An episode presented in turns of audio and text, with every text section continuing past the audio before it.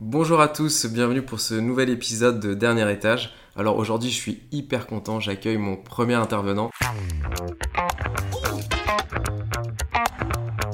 Je trouve que les appartements parisiens sont Mhm. incroyables. Combien ça coûte de prendre un architecte? 600 000 euros. Moi j'entends beaucoup de clients qui me disent ouais c'est un enfer, il m'avait dit 3 mois, finalement ça a été 6 mois. Mais 100% des clients changent d'avis pendant les travaux. Voilà, j'avais aussi envie de, euh, d'inviter des gens sur ce podcast et j'ai choisi du coup euh, un ami, euh, Christopher Da Silva, qui est un architecte. Alors pourquoi un architecte? C'est un métier aussi qui me, qui me passionne et j'ai souvent affaire à des architectes dans mon métier. Donc voilà, bonjour Chris, Salut Antoine. comment tu vas? Écoute, ça va, merci. Je suis ravi d'être ici. Euh, Merci de, de répondre à cette invitation. Déjà, est-ce que tu peux te présenter en, en deux mots? Alors moi, je m'appelle Christopher Da Silva, je suis architecte d'intérieur et j'opère principalement dans des appartements parisiens. Alors Chris, déjà j'avais une question. Quel est l'avantage de prendre un architecte? Aujourd'hui, je pense qu'il y a plusieurs avantages. C'est en premier lieu d'avoir un conseil sur une vision d'ensemble de son projet. Ouais. Souvent, mes clients m'appellent au moment où ils visitent leur appartement pour un achat et ça me permet de répondre à des questions auxquelles eux ne peuvent pas répondre. Très classique, je peux installer une cuisine ici parce que la cuisine est au fond de l'appartement avec un schéma très à l'ancienne, etc. Est-ce que c'est possible de créer une chambre en plus? Donc souvent en fait les gens t'appellent, enfin moi c'est souvent ça, avant même de signer la promesse de vente pour savoir si le plan qu'ils veulent est faisable en fait. C'est un peu ça. euh. Oui, complètement. Ça leur permet d'être sûr de leur projet. Et à ce moment-là, j'arrive déjà quand même à déterminer une valeur un peu euh, approximative globale de fourchette de ce que va être le coût des travaux pour eux.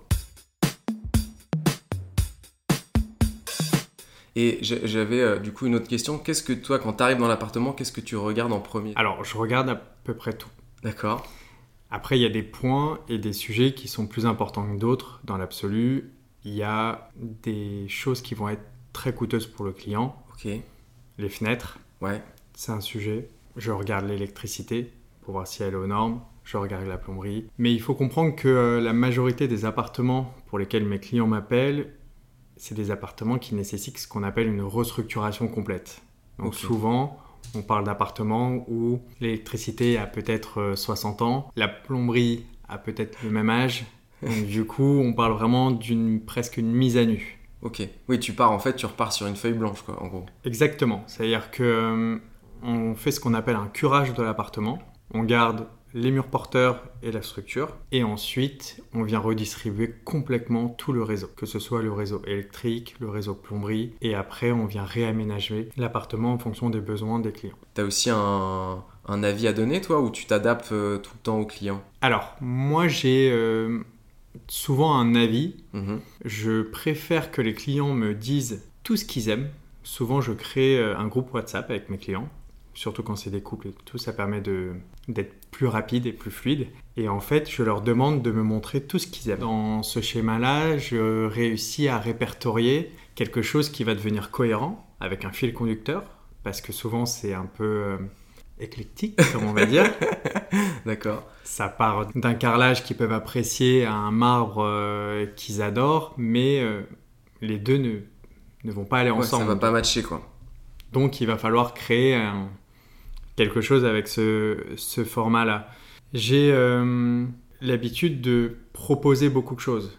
Ça veut dire que moi, mon client, je l'accompagne du début de son projet à l'achat jusqu'à la remise des clés finales et parfois même jusqu'à la vente de son appartement. euh, Bah, c'est un peu aussi ce qu'on attend peut-être d'un architecte du coup, c'est que un peu plus qu'un entrepreneur, c'est d'avoir des idées, de la déco. Enfin, euh, je pense que c'est aussi ça peut-être le plus d'un architecte, non? Oui, je pense que ça devrait l'être en tout cas. D'accord. C'est-à-dire qu'aujourd'hui, je pense que l'architecte doit et devrait accompagner les clients du début jusqu'à la fin de leur projet. Et moi, je peux entendre autour de moi parfois, souvent, des clients euh, me dire que euh, bah, ils ont connu des architectes qui n'ont pas joué leur rôle, si je puis dire.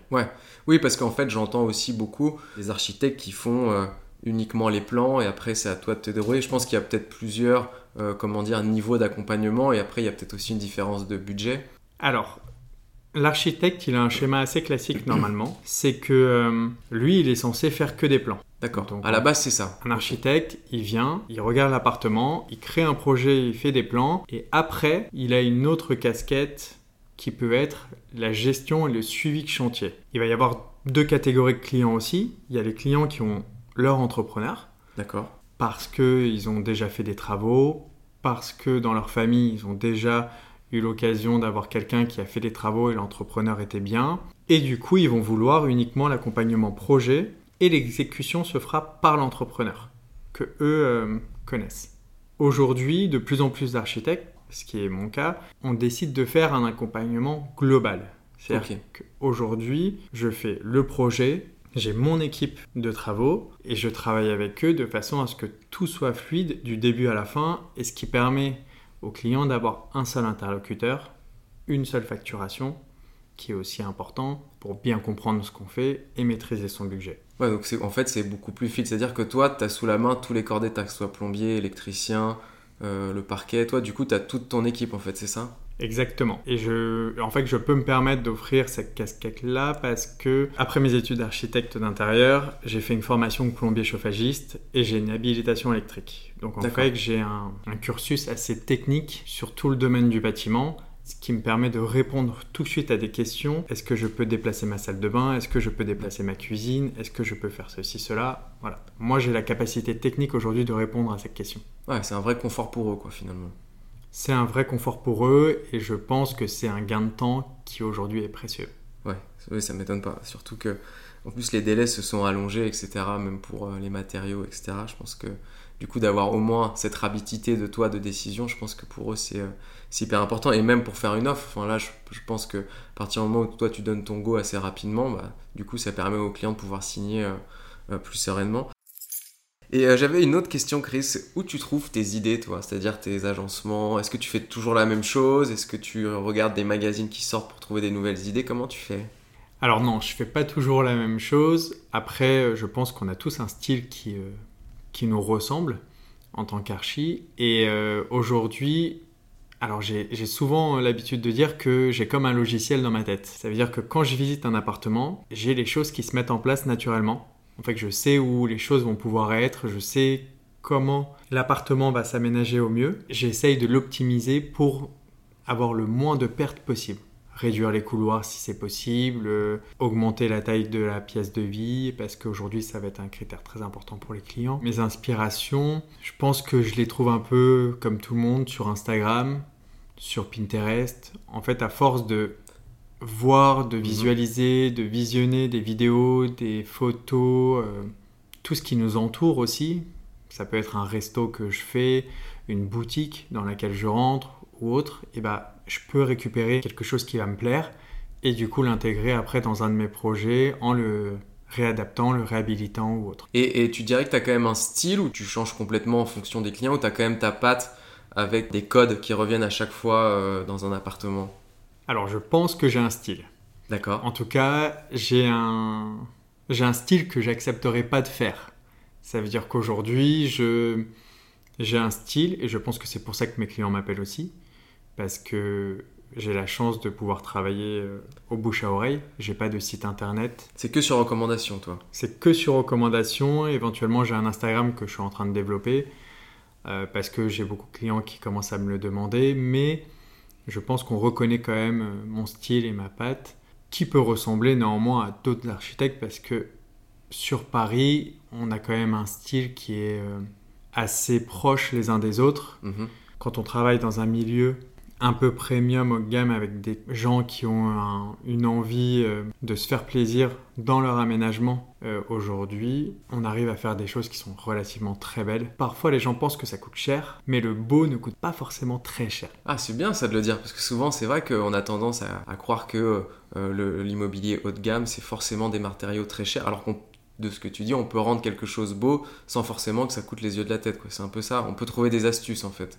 Aujourd'hui, pense qu'on a plein d'astuces. Ça veut dire que plus personne ne va prendre le parti de mettre, par exemple, du vrai marbre dans une cuisine. Beaucoup de gens savent que le marbre aujourd'hui, c'est un matériau qui est poreux, donc qui absorbe euh, dès que vous posez quelque chose dessus ou autre. Donc en fait, ça se faisait dans le temps de mettre ça parce qu'on n'avait pas d'alternative. Aujourd'hui, on a du, ce qu'on appelle du grès cérame, du quartz, qui sont des pierres où peu importe, vous pouvez renverser une tasse de café euh, dessus, vous aurez aucune trace et ça coûte relativement moins cher que du marbre.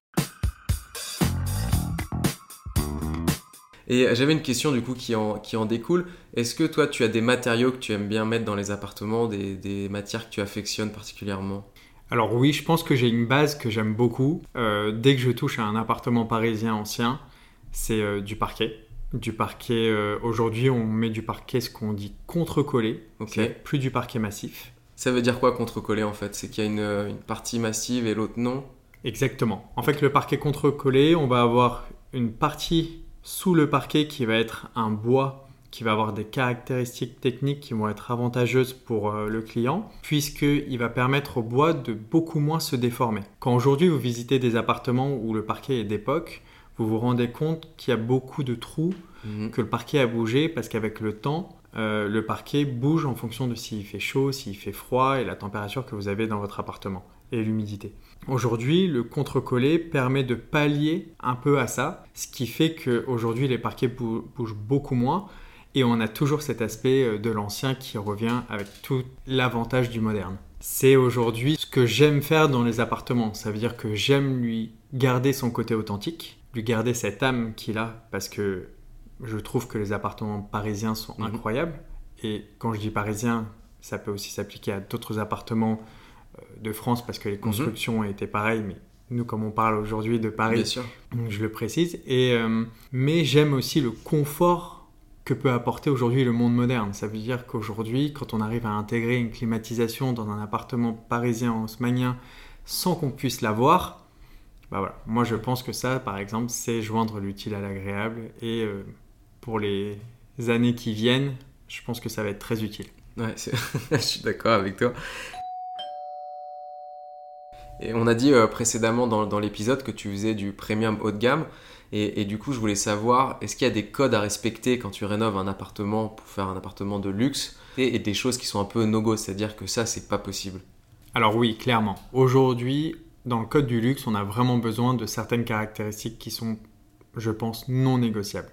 Ça veut dire que c'est des clients qui vont rester vraiment focus sur certaines choses qui peuvent paraître dérisoires pour certains, mais qui sont ultra importantes pour eux. Donc ça va être, quand on le peut, une suite parentale avec sa salle de bain, son toilette. On fait un toilette séparé quand on reçoit des invités. Et si on peut, on fait même une salle de bain par chambre.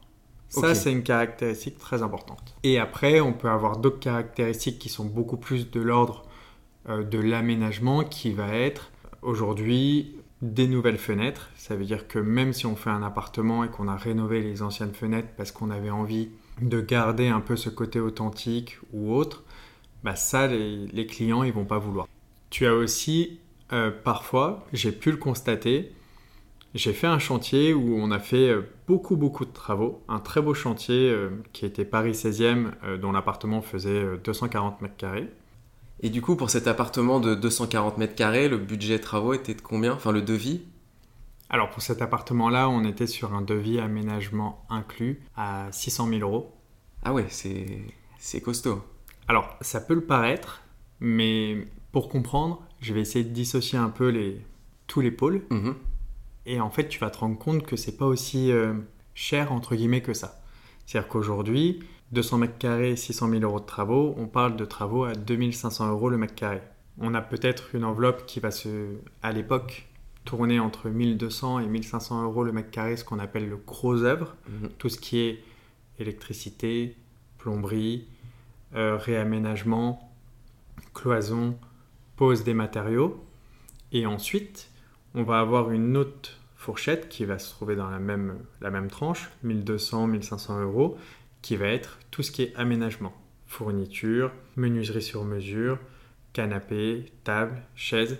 Et ce qu'il faut comprendre, c'est que pour ce genre d'appartement-là, les clients, eh ben, la table qu'ils vont acheter, la table à manger qu'ils vont acheter pour recevoir chez eux, c'est une table à manger qui coûte à peu près 10 ou 11 000 euros. Ah oui, du coup, ça grimpe vite, quoi, finalement. Du coup, la facture grimpe très vite. C'est pour ça qu'on arrive à une somme qui peut paraître, quand on l'a dit comme ça, cher, effectivement, mais quand on met tout bout à mhm. bout, on se rend compte que c'est cohérent. Non, non, mais je suis d'accord avec toi. Et puis pour aussi avoir fait, moi, de, l'immobilier de luxe, il faut savoir dans le luxe, et ça je vous explique, à la revente, on n'a pas vraiment de prix au mètre carré. C'est-à-dire qu'en fonction des prestations, et c'est souvent des appartements qui, comme tu dis, vont être vendus meublés, on a des clients qui sont prêts à mettre un certain prix pour avoir tout clé en main dans la rue qu'ils veulent, à l'étage qu'ils veulent. Et du coup, c'est vrai qu'on peut partir sur des, des, prix au mètre carré qui sont hyper élevés. Et du coup, la personne qui a fait ces 600 000 euros de travaux va finalement s'y retrouver financièrement. Donc c'est important de le dire parce que c'est vraiment un autre marché du marché actuel. Mais du coup, je rebondis à ce que tu me demandais au début de l'émission, c'est que tu me parlais de l'avantage de prendre un architecte d'intérieur. Mhm. Aujourd'hui, la valeur ajoutée d'un appartement comme celui-ci, donc ça a coûté au client 2500 euros le mètre carré pour l'aménager. Et ce qu'il faut comprendre, c'est que le client, lui, va vendre son appartement peut-être 4, 5, 6 000 euros au mètre carré plus cher que son prix d'achat. Donc oui, c'est de l'argent qu'il a dû investir, c'est pour ça qu'on parle d'investissement dans un architecte, entre guillemets, mais c'est quelque chose que le client récupère Mhm. toujours à la fin. Même nous, au sein de l'agence, tu vois, on a aussi des appartements, bon, je dirais pas très haut de gamme, c'est quand même du premium. Et c'est vrai qu'on arrive toujours mieux à vendre un appartement qui est refait par architecte, ça je suis tout à fait d'accord. Combien ça coûte de prendre un architecte? Alors, il y a plusieurs formats différents. Aujourd'hui, le plus courant, l'architecte prend un pourcentage du montant du devis. Par exemple, euh, pour un devis à 100 000 euros, un architecte va prendre entre 9 et 15% pour rémunérer ses honoraires. Aujourd'hui, euh, moi je suis d'autres architectes sur les réseaux sociaux, etc. Et j'ai un architecte que je suis qui a une rémunération que je trouve beaucoup plus juste et beaucoup plus intéressant. Lui se rémunère sur un prix au mètre carré. Ça veut dire qu'il y a un prix fixe. Exemple, euh, le projet fait 50 mètres carrés, la rémunération c'est 150 euros hors taxe, parce qu'il faut comprendre qu'on parle toujours en hors taxe dans le milieu des travaux. Et du coup, le client peut facilement connaître la valeur de l'architecte euh, sur ses honoraires. C'est dissocié avec une autre partie qui est le suivi de chantier et qui, pareil, peut être rémunéré euh, au mètre carré. Et je trouve que c'est quelque chose qui est beaucoup plus juste pour les clients. C'est une transparence totale parce qu'aujourd'hui, c'est toujours un peu flou de se faire rémunérer sur une valeur de travaux. Parce que ça veut dire quoi? Ça veut dire que si vous décidez de prendre des matériaux plus chers, du coup la rémunération de l'architecte va coûter plus cher. Et en fait, je pense que c'est pas forcément une bonne idée euh, de continuer sur ce Mhm. genre de rémunération-là. C'est beaucoup plus simple et beaucoup plus transparent de faire un prix au mètre carré, tout comme les travaux. Aujourd'hui, on arrive à, à dire que les travaux coûtent euh, 1000, 2000, 3000 euros le mètre carré. C'est un peu transparent pour les clients et ça permet de pouvoir se projeter sur euh, l'enveloppe qu'ils Ouais, vont vouloir ça. mettre dedans. Alors c'est très clair. J'ai une question, un peu la question qui fâche. Euh, je vais te parler un peu du délai parce que c'est vrai que c'est, moi j'entends beaucoup de clients qui me disent c'est un enfer. Il m'avait dit trois mois, finalement ça a été six mois. Euh, ou euh, il devait commencer en février, il a commencé en avril.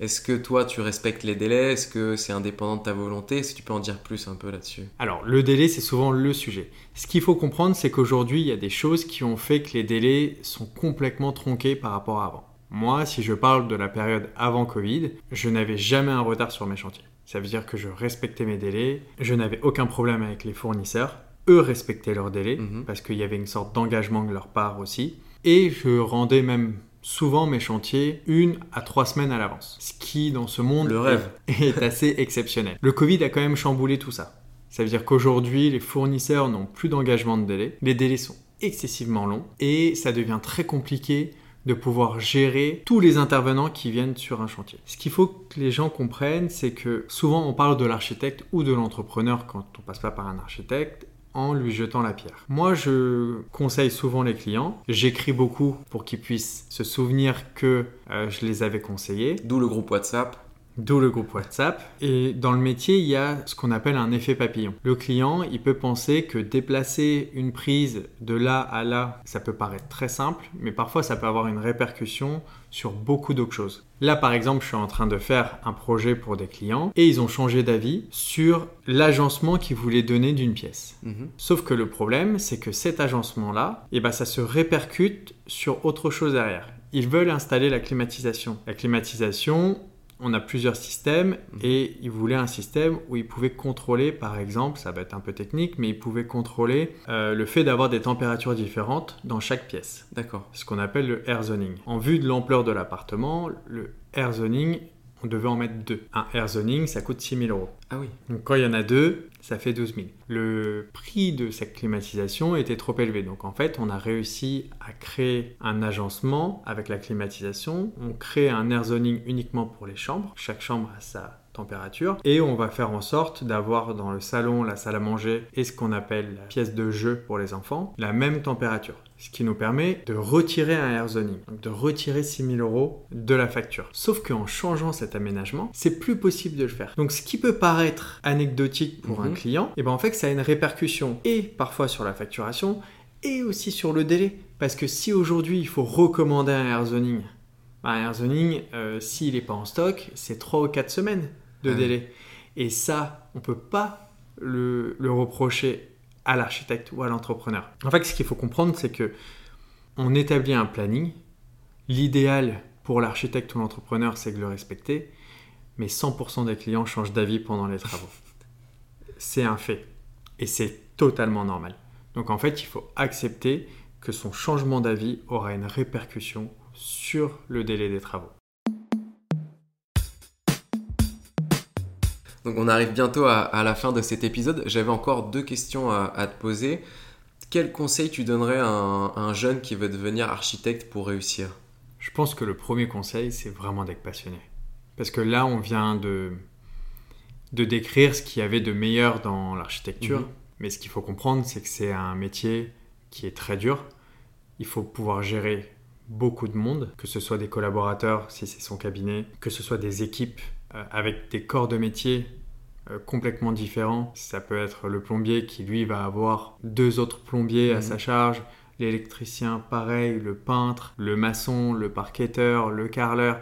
Donc en fait, c'est un métier, je pense, très intéressant parce qu'on ne fait jamais deux fois la même chose, mais qui est très difficile. Et s'il n'y a pas cette passion-là, je pense que c'est un métier qui peut vraiment être usant pour les gens. Donc le, le premier conseil, c'est vraiment d'avoir cette passion. C'est le plus important pour moi. Très clair. Moi, si les jeunes, vous nous écoutez, euh, si on, si on est passionné, on peut, on peut réussir. Mais je pense que ça vaut pour beaucoup de métiers. Moi, c'est un peu la même chose. Euh, L'immobilier, moi, je suis vraiment passionné. Je sais que c'est aussi un métier qui est très dur euh, parce que rémunération un peu précaire.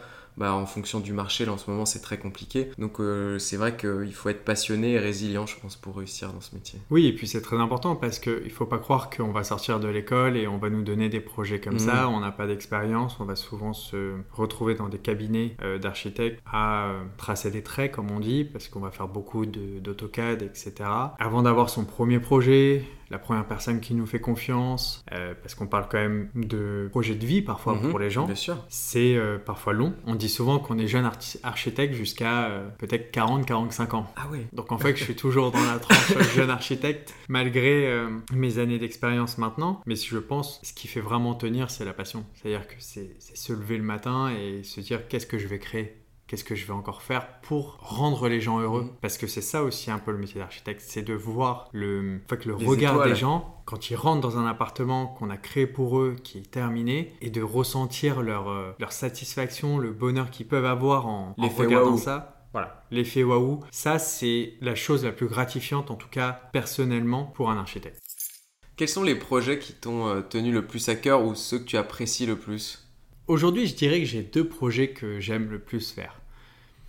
Le premier projet, et je pense que c'est évident pour tous les architectes, c'est le projet où le client te donne une ligne directrice et qu'après il te dit je veux, un- je veux du waouh et vous faites euh, ce que vous voulez. Ta carte blanche, quoi. Voilà. Pas forcément carte blanche sur euh, un prix, hein, attention, Mhm. hein, c'est pas sur un budget illimité, c'est uniquement carte blanche sur des idées.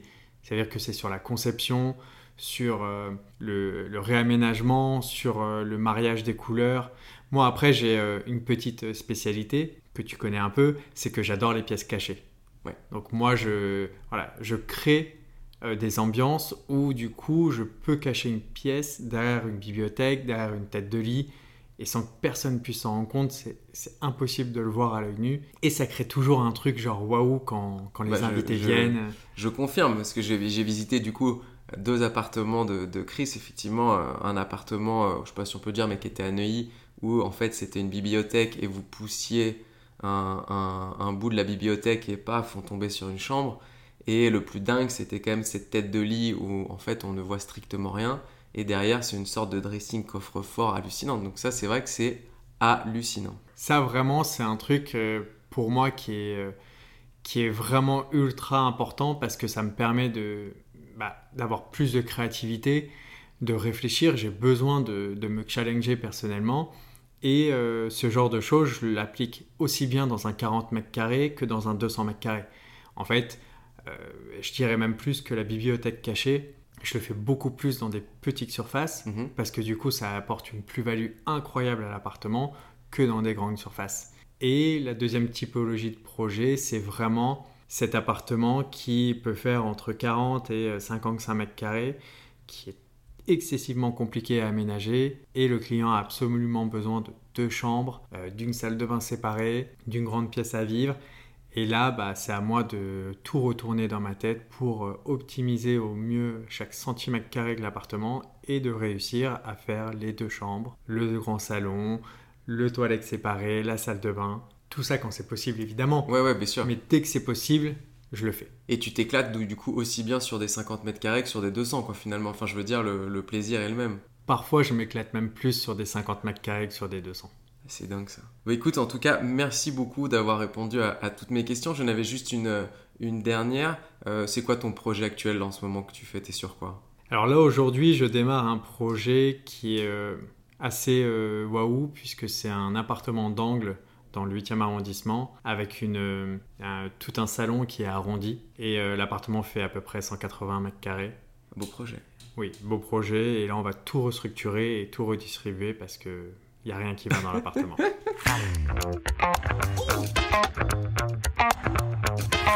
Eh ben, écoute, bon courage pour ce projet. Merci. Euh, merci beaucoup pour avoir répondu franchement à toutes ces questions. Et puis écoutez, je vous dis à tous euh, à très bientôt pour un nouvel épisode de Dernière Étape.